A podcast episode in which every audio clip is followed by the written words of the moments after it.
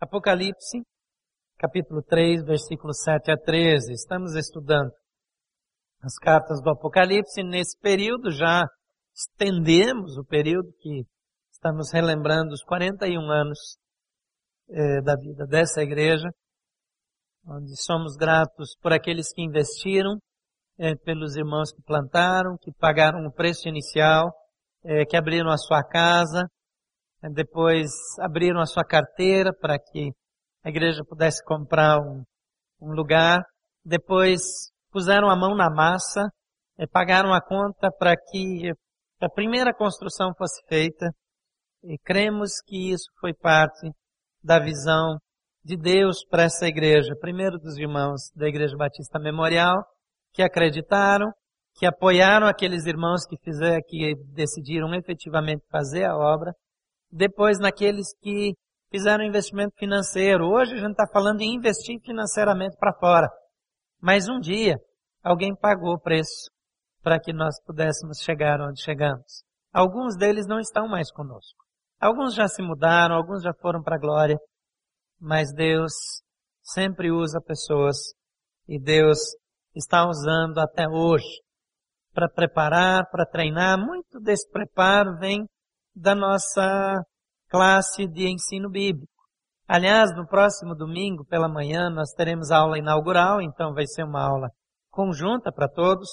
E também no culto da manhã o pastor Miguel Zuga, que é nosso missionário lá no Oriente Médio, ele vai estar falando, ele vai falar tanto na aula inaugural, quanto vai pregar no domingo de manhã sobre a importância do ensino. Não há como fazer a obra missionária sem ensinar. Jesus disse, por onde vocês andarem, é, façam discípulos. Como é que você faz um discípulo? Ensinando.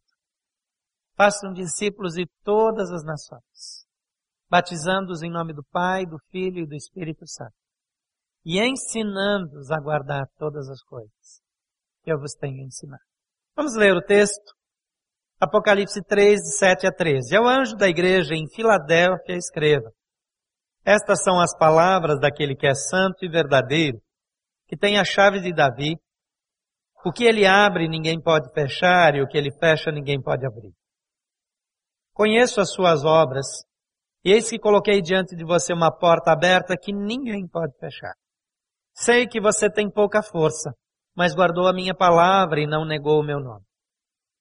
Veja o que farei com aqueles que são da sinagoga de Satanás e que dizem ser judeus e não são, mas são mentirosos. Farei com que se prostrem aos seus pés e reconheçam que eu amei você. Visto que você guardou a minha palavra de exortação, a perseverança, eu também o guardarei da hora da provação que está para vir sobre todo o mundo, para pôr à prova os que habitam na terra. Venho em breve retenha o que você tem, para que ninguém tome a sua coroa. Farei do vencedor uma coluna do santuário do meu Deus, e ali, dali ele jamais sairá. Escreverei nele o nome do meu Deus e o nome da cidade do meu Deus, a nova Jerusalém, que desde os céus, que desce do céu da parte de Deus, e também escreverei nele o meu novo nome, aquele que tem ouvidos, ouça o que o Espírito diz às igrejas.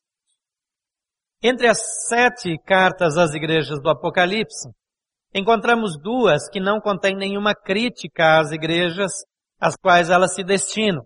A carta à igreja de Esmirna, uma congregação pobre que enfrentava perseguição, e a carta à igreja em Filadélfia, uma congregação fraca e limitada, mas que dependia de Deus, segundo o texto que nós lemos.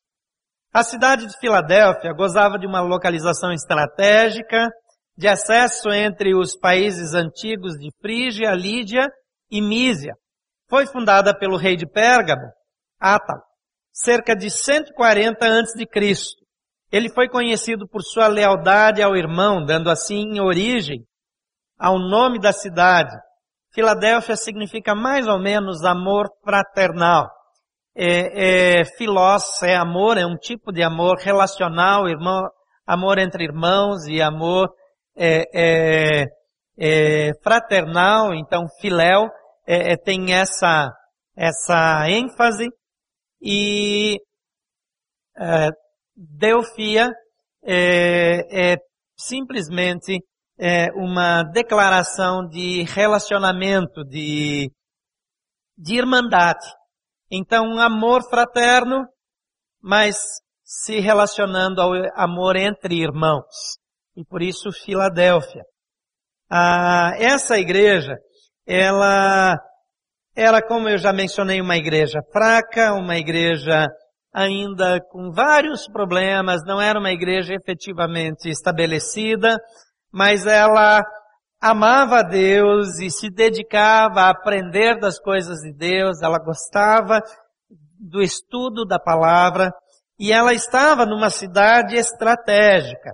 Essa região produzia uvas e o povo é, e, e o povo especialmente honrava a Dionísio, que era considerado o deus grego do vinho. A cidade servia também como base para a divulgação do helenismo, as regiões de Lídia e Frígia. Localizava-se num vale no caminho entre Pérgamo e Laodiceia. Você também viu as demais cartas escritas para essas igrejas.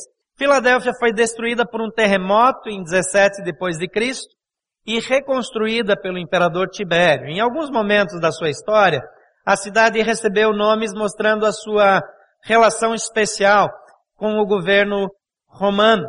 É, depois de reconstruída, foi chamada brevemente de Neocesareia, e durante o reinado de Vespasiano, ela também foi chamada de Flávia, ah, o nome de uma das esposas é, do imperador. Atualmente, é, ela é a cidade de Alaceir, ou pelo menos essa cidade de Alaceir fica no mesmo lugar onde essa cidade havia sido edificada. Ah, essa cidade também ela era conhecida como a cidade missionária, não por causa da igreja, mas porque ela levava a cultura grega e, e os valores é, é, do Ocidente mais ocidentalizados para aquela região mais ao Oriente. E essa igreja, ela recebe uma palavra muito interessante, que é uma palavra que tem tudo a ver com a obra missionária. Porque ela está num lugar estratégico. Essa cidade era uma cidade onde vinham pessoas de todos os lugares. Era uma cidade que levava influência para todos os lugares também, porque os mercadores, eles chegavam, eles vinham de muitas regiões de, unindo praticamente os dois mundos da época, e a influência chegava ali e também partia dali para todos os lugares. E há alguns fatos acerca do relacionamento de Jesus com a igreja que aparecem aqui nessa carta, onde ele se dirige de uma forma primeira à igreja em Filadélfia, mas desde o começo fica muito claro que essa informação também é para todos aqueles que estão dispostos a ouvir. Isso inclui a terceira igreja, que se reúne aqui nessa manhã. Em Apocalipse capítulo 3, versículo 7, ele diz ao anjo da igreja em Filadélfia, escreva, estas são as palavras daquele que é santo e verdadeiro, que tem a chave de Davi. O que ele abre, ninguém pode fechar, e o que ele fecha, ninguém pode abrir. O Senhor da igreja detém todo o poder e autoridade. Aqui ele se apresenta diferente das outras cartas. Ele fala aquele que é santo e verdadeiro. Isso sinaliza a santidade, a sinceridade dele em contraste com os corruptos e mentirosos judeus da Filadélfia. Haviam judeus ali, judeus que conheciam a Deus, ou pelo menos a lei de Deus, judeus que eh, deveriam seguir o exemplo de Abraão, mas que tinham um comportamento eh, negativo, pecaminoso e que criticavam e acusavam essa igreja e caluniavam a igreja. E o Senhor, ele se dirige, em primeiro lugar, aqui ao anjo da igreja, que essa é uma expressão que eu não gosto de usar hoje em dia, porque ela é uma expressão tanto quanto é, perigosa. É, é, quando a gente pensa assim ao anjo da igreja como alguém é, é que é, precisa, quando ele fala, cale-se toda a terra, né? Alguém que detém todo o poder, é, tem a franquia da revelação. Não é nesse sentido, mas efetivamente ele está se dirigindo em primeira mão ao líder, ao pastor da igreja, para que essa mensagem que é para a igreja chegue na igreja. Mas não é uma mensagem voltada exclusivamente para ele. Mas observa aqui que, em primeiro lugar, ele decide com quem fala e a quem confere autoridade. É interessante que no contexto da igreja, desde os primórdios, Deus levanta líderes. Os líderes não são só os pastores, mas pessoas de influência que desenvolvem e têm autoridade sobre outras pessoas. Às vezes nós não gostamos muito do conceito de autoridade, mas é um conceito bíblico. E Deus se dirige aqui nesse ambiente ao pastor da igreja, vamos chamar assim, para que essa mensagem que é dele chegue ao coração daquela igreja. Porque se aquela igreja é uma igreja fraca, provavelmente aquele líder também está numa condição parecida. Também luta com os mesmos problemas. É um pouco exagerado dizer, mas a rigor a igreja é o reflexo da sua liderança. Quando uma igreja está sempre caindo em pecado, está sempre com problemas. Normalmente a gente vê esses mesmos problemas na vida dos seus pastores e da sua liderança. Então, quando eu encontro um pastor que critica muito a sua própria igreja, é, é, aqui eu que sou mais pecador do que a maioria, eu fico logo pensando que ele está falando mal de si mesmo. Porque quem ensina, quem lidera, quem orienta, quem é, influencia, dificilmente alguém vai influenciar mais do que o pastor da igreja. E uma igreja que tem vários pastores como essa, e pastor não é só um cargo, é um dom espiritual, então várias pessoas no meio da igreja também têm esse dom de pastoreio, mas nessa postura do pastor que critica a sua própria igreja, ele precisa rever. Porque a igreja frequentemente é o reflexo do seu pastor. E ele escreve ao anjo da igreja e ele decide começar a conversa com ele. E a ele ele confere autoridade e se apresenta como santo e verdadeiro e traz uma informação aqui extremamente tranquilizadora. Ele diz o que ele abre, ninguém pode fechar. E o que ele fecha, ninguém pode abrir. Essa é uma linguagem que lembra Isaías. Se você está familiarizado com o livro de Isaías, o capítulo 22, versículo 20 a 24, diz onde é, é, é, é, nos lembra, traz essa, essa linguagem daquele que é santo e verdadeiro. A autoridade de Jerusalém naquela época, é, e também sobre Judá, é transferida a Eliakim. E a chave aqui representa autoridade e poder. Jesus, como descendente real de Davi, controla o acesso ao reino de Deus. Ele abre e ninguém é capaz de fechar. Ele fecha e ninguém é capaz de abrir. Então a primeira coisa que eu queria que você lembrasse nessa manhã é que a autoridade é, é, é, da igreja, a autoridade sobre a igreja e também sobre o universo está sobre o Senhor da igreja, sobre Jesus Cristo.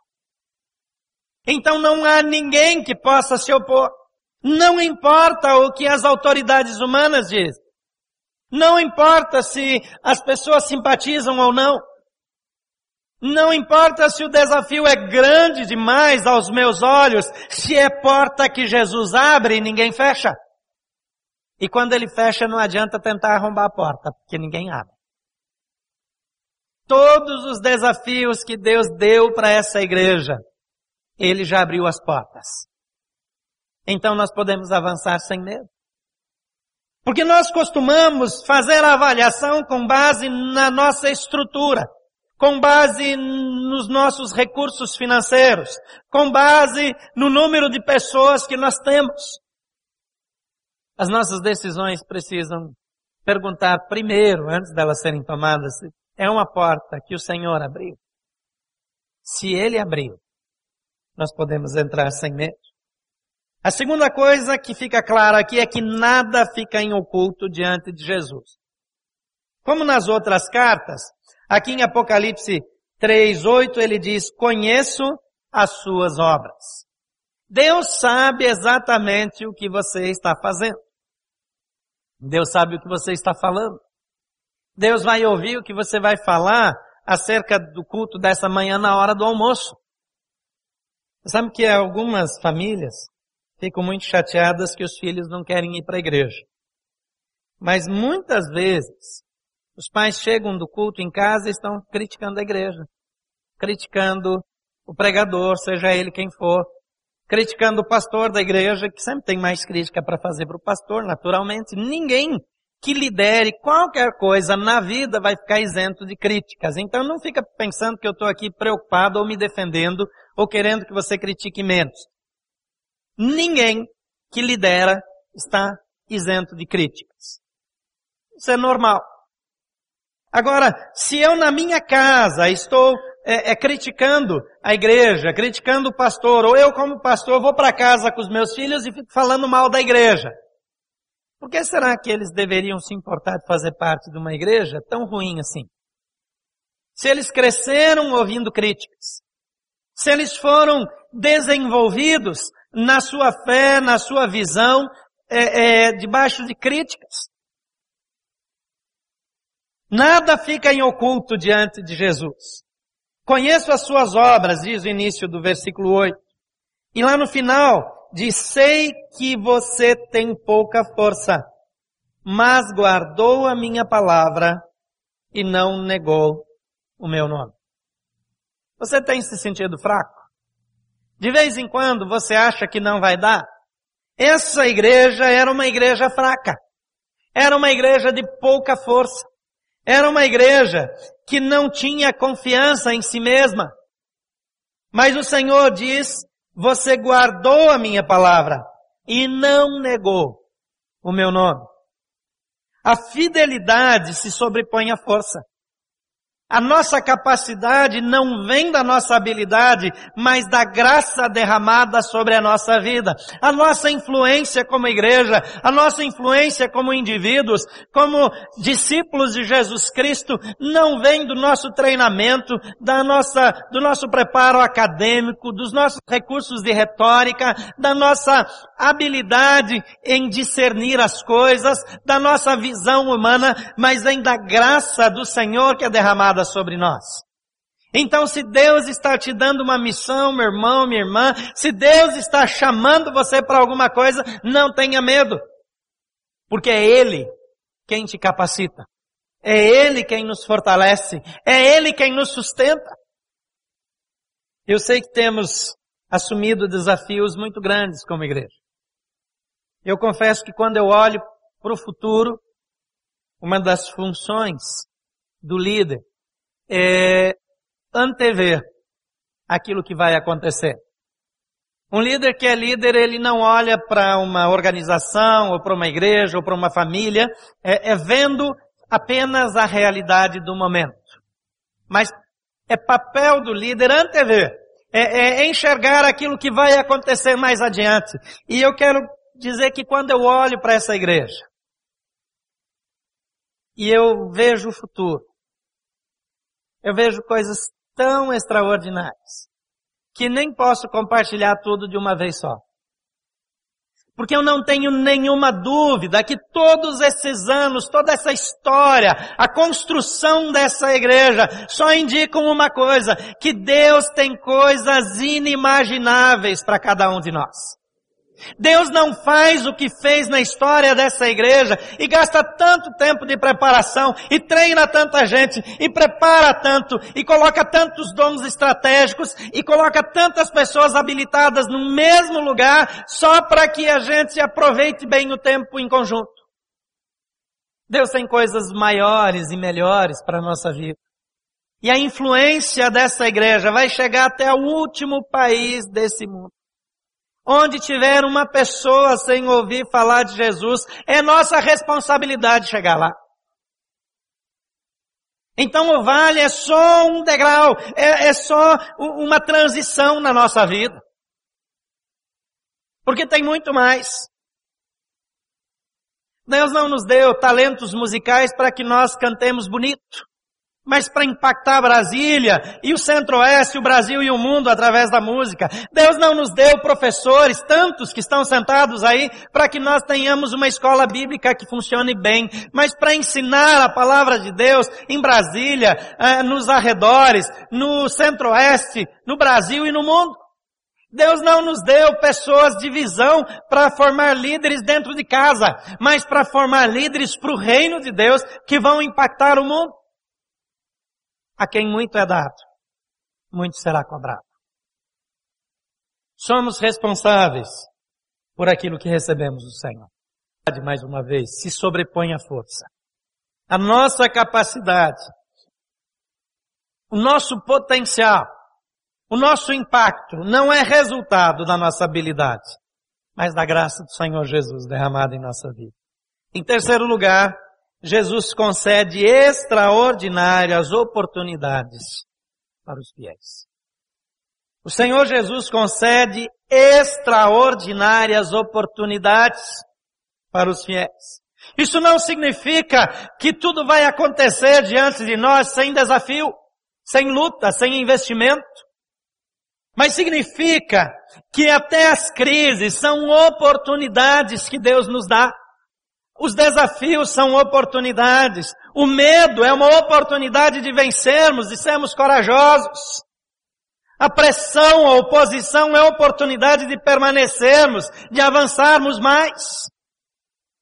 Se a sua vida está muito bem, não tem problemas, não tem desafios, não tem nenhuma barreira para enfrentar, não, você não identifica que Satanás também se opõe a você. Eu sugiro, que você releia o Evangelho de João e até desconfie do seu novo nascimento.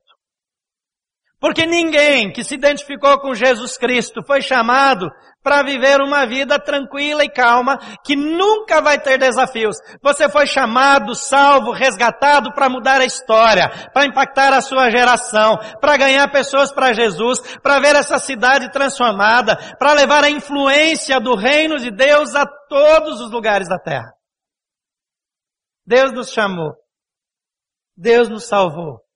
Deus nos separou para sermos uma agência de transformação.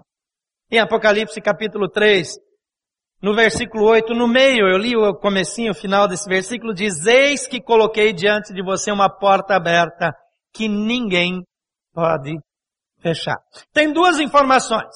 Ele diz, aquele que é fiel e verdadeiro e que quando abre uma porta, ninguém fecha, e quando fecha, ninguém abre. Mas agora ele está dizendo assim, eis que coloquei diante de você uma porta que ninguém pode fechar. Vamos ler juntos esse versículo, essa declaração?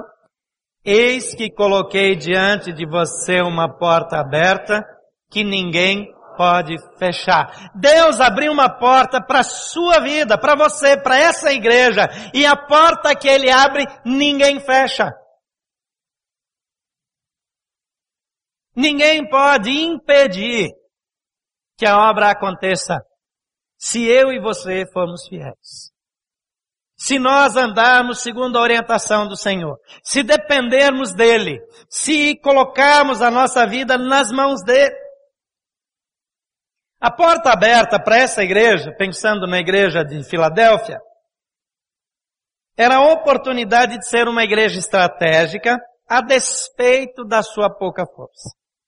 Filadélfia, como eu já mencionei anteriormente, era conhecida como a cidade missionária, pelo fato de ser fundada para fomentar a civilização grego-asiática e o idioma e os costumes gregos nas regiões orientais da Lídia e da Fígia. A porta aberta representava a oportunidade da igreja compartilhar da mesma vocação da cidade. Uma cidade de influência. Uma cidade que impactava. Uma cidade que transformava, que mudava a cultura. Então essa igreja tinha a oportunidade de desenvolver uma estratégia própria de proclamação do Evangelho de Jesus. Os que estudam as cartas pensando nas dispensações, eles dizem que essa igreja representa a igreja missionária, a igreja que se estende, que se expande, que sai é, das suas quatro paredes e influencia, que impacta. Agora é interessante como essa igreja e essa região, ela tem semelhanças conosco. Ela não era uma capital federal, mas era um centro de influência, como Brasília é.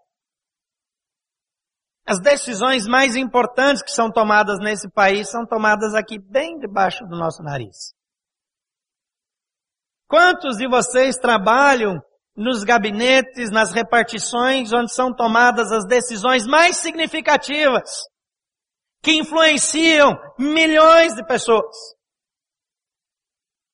Quantos de vocês têm tido a oportunidade de fazer trabalhos extremamente estratégicos, de impacto? Um argumento seu pode mudar o destino de vidas. E às vezes você nem pensa nisso. E Deus não colocou você nessa posição só para você receber salário no fim do mês. Só para você receber um adicional no seu salário. Deus colocou você lá para ser a luz do Evangelho, para influenciar, para ser fator gerador de mudanças, para sanear o Brasil, para ser uma influência saudável num meio tão corrompido, tão comprometido. E a igreja somos nós. Eu e você. A igreja de Jesus é constituída de gente, não de prédios, não de regulamentos, de estatutos. A igreja é gente salva, transformada por Jesus Cristo, que faz diferença por onde anda. Estamos numa cidade estratégica e cosmopolita. Um lugar onde chegam pessoas de todos os lugares. Quantas embaixadas tem aqui? Você já parou para pensar que todo mundo que vai trabalhar numa embaixada, pelo menos inglês fala? Ele pode vir de que país for, ele fala inglês. E você fala inglês. Nós podemos influenciar essas pessoas. O que é que nós fazemos com essas pessoas que Deus coloca aqui à nossa disposição para serem influenciadas?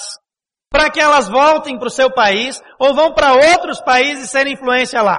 A maioria das pessoas que vêm trabalha numa embaixada não faz diferença. Está cheio de cristão nascido de novo que esquece quem é que é enviado pelo seu país para fora e convive só ali no ambiente da embaixada. E quando ele é desafiado por alguém e lembrado da sua missão missionária, do seu chamado, dos desafios, nós podemos prepará-lo, sair de uma igreja estratégica, de uma igreja ensinadora e vai continuar por todos os lugares do mundo como um evangelista, como um agente missionário do reino de Deus, sustentado pelo seu governo.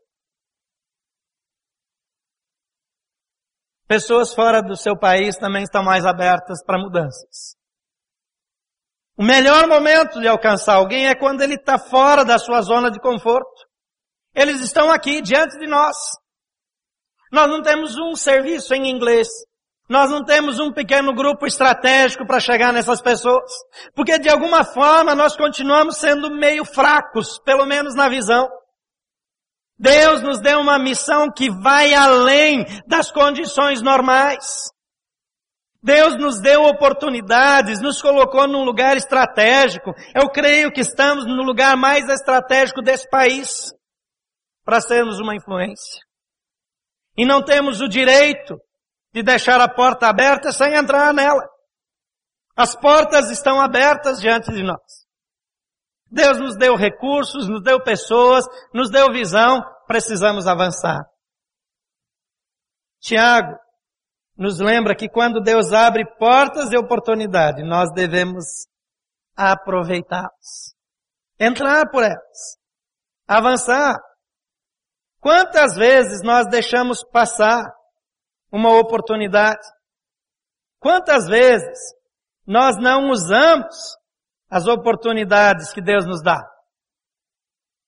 Quando foi que você falou de Jesus a última vez? Quando foi que você chamou alguém pela última vez para estar numa das celebrações? Quando foi que você deu uma palavra de estímulo, de encorajamento a última vez para alguém que não conhece Jesus? Voltando da viagem, eu compartilhei isso em algum lugar. Nós estávamos recebendo a notícia em Buenos Aires de que o nosso voo eh, não partiria mais naquele dia. O aeroporto estava fechado e que nós teríamos que dormir em Buenos Aires. E um, algumas pessoas estavam muito revoltadas porque nós já tínhamos esperado aí cinco, talvez seis horas no aeroporto, sem notícias. E quando nós estávamos ali, e, e tinha uma, uma mulher é, é, expressando toda a sua frustração. E eu acalmei ela, conversei com ela e expliquei aquilo que eu já sabia. Eu já estava perguntando de meia em meia hora o que estava acontecendo. Então naquela hora eu já podia dar alguma informação. E aí o marido disse, eu queria saber de onde vem essa paz interior, essa tranquilidade, para lidar com uma situação como essa, desse jeito. E aí eu não dei uma resposta adequada, ele voltou a perguntar pela segunda vez.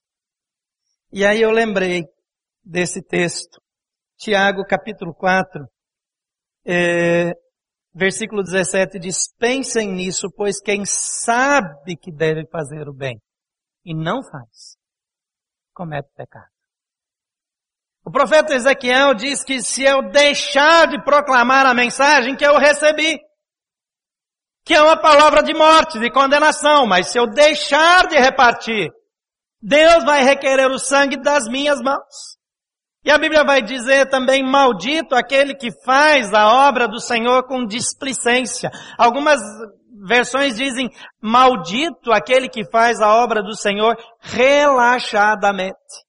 Às vezes nós dizemos que as coisas de Deus estão em algum lugar. Jesus diz, buscar em primeiro lugar, em primeiro lugar, o reino de Deus. O reino de Deus. O que é, que é o reino de Deus? É só orar e ler a Bíblia em primeiro lugar? Não. Buscar em primeiro lugar, quem está falando é Jesus. É indiscutível, é o Senhor Jesus que está dizendo, em primeiro lugar, o reino de Deus e a sua justiça, em primeiro lugar. Depois vem a comida, depois vem a roupa, depois vem a provisão, depois vem o sustento porque Deus dá, mas em primeiro lugar, o reino e a justiça de Deus. É assim na minha vida, na sua vida?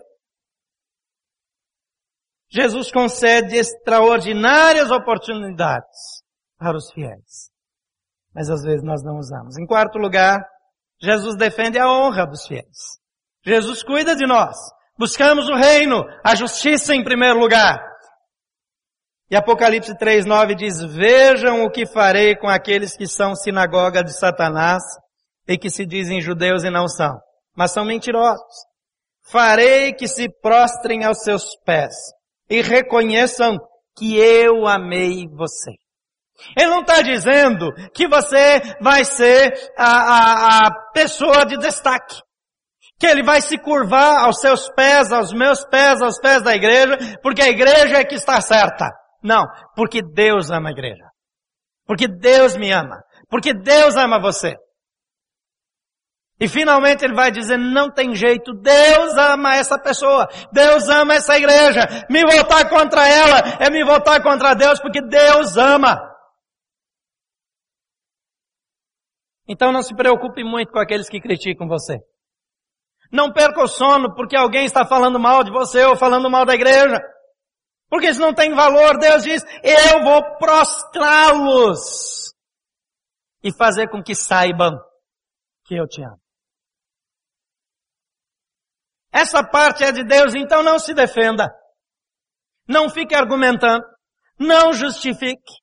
Obedeça a Deus. Avance. Olhe para o alvo, caminhe. Opressão, perseguição, crítica faz parte do projeto.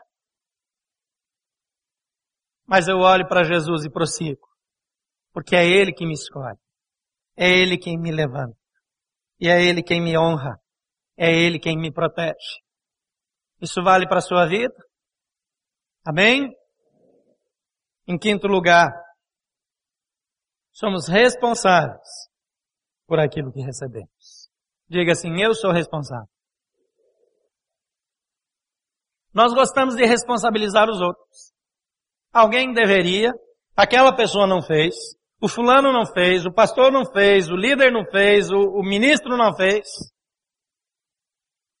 Apocalipse 3, 11 e 12 diz, venha em breve e retenha o que você tem, para que ninguém tome a sua coroa. Farei do vencedor uma coluna no santuário do meu Deus, e dali ele jamais sairá. Escreverei nele o nome do meu Deus e o nome da cidade do meu Deus, a nova Jerusalém, que desce do céu da parte de Deus. E também escreverei nele o meu novo nome.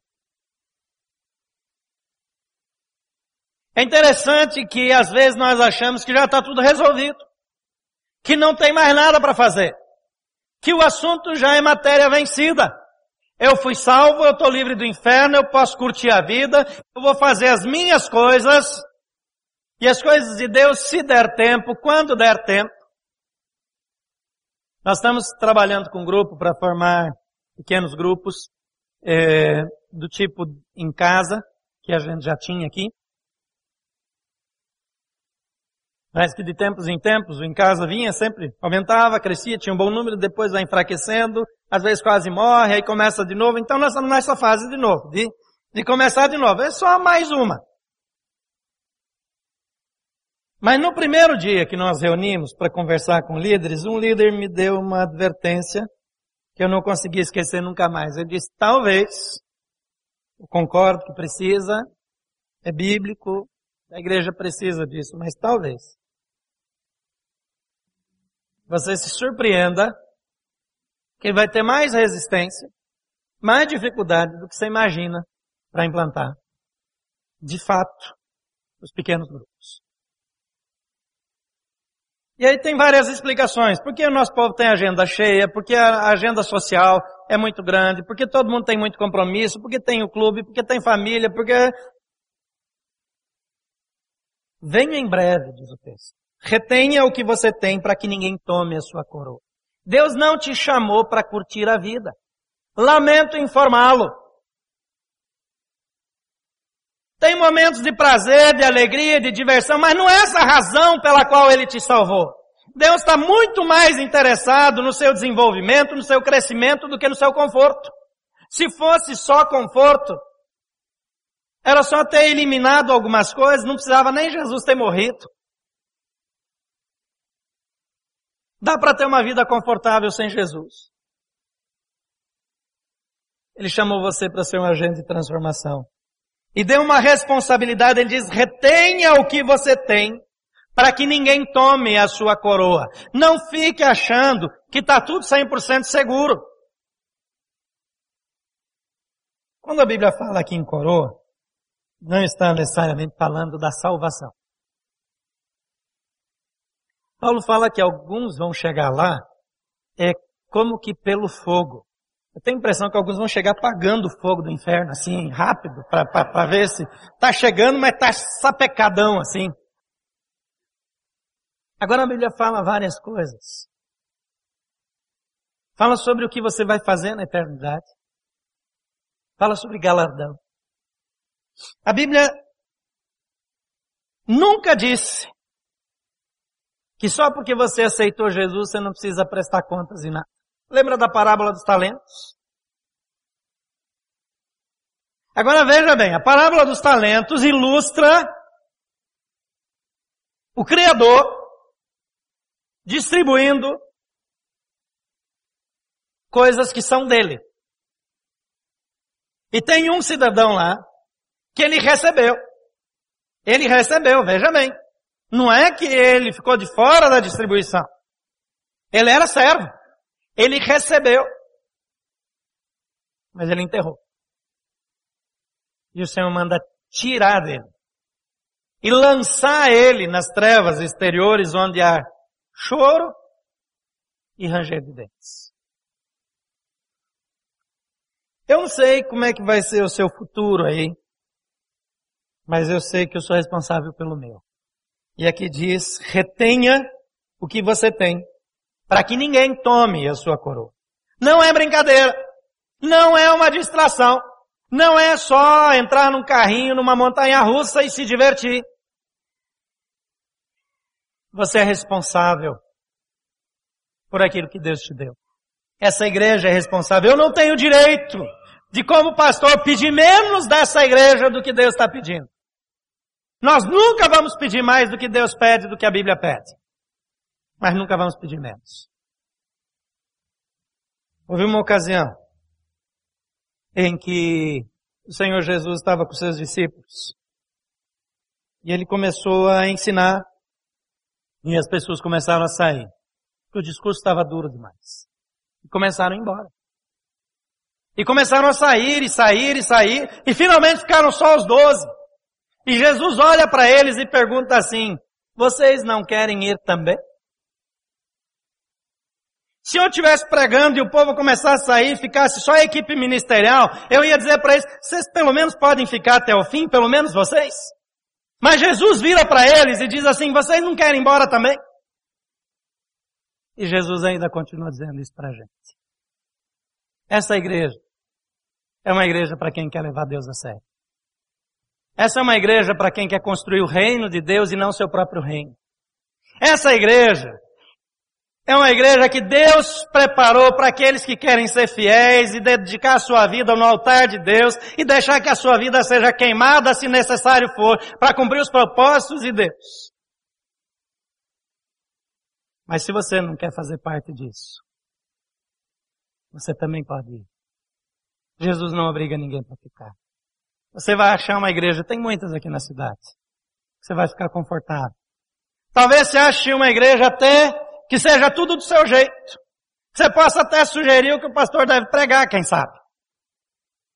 Deve ter.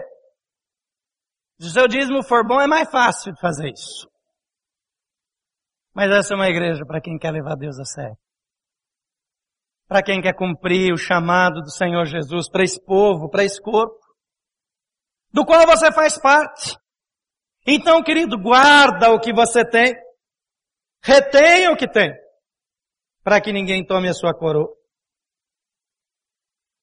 O texto termina dizendo aquele que tem ouvidos para ouvir, ouça o que o Espírito diz às igrejas. Por favor, feche seus olhos. Pai, nós reconhecemos a seriedade de sermos teus filhos. Nós não temos dúvida daquilo que o Senhor vem fazendo entre nós e direção que o Senhor tem nos dado como família, como igreja. Estamos completamente comprometidos e dispostos a cumprirmos o teu chamado.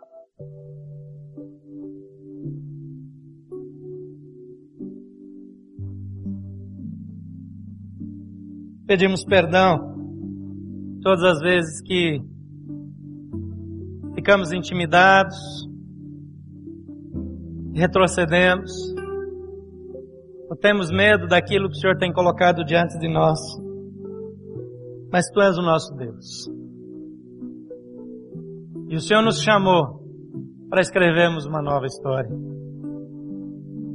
Reconhecemos tudo que o Senhor fez ao longo de tantos anos da nossa história 41 anos. Antes ainda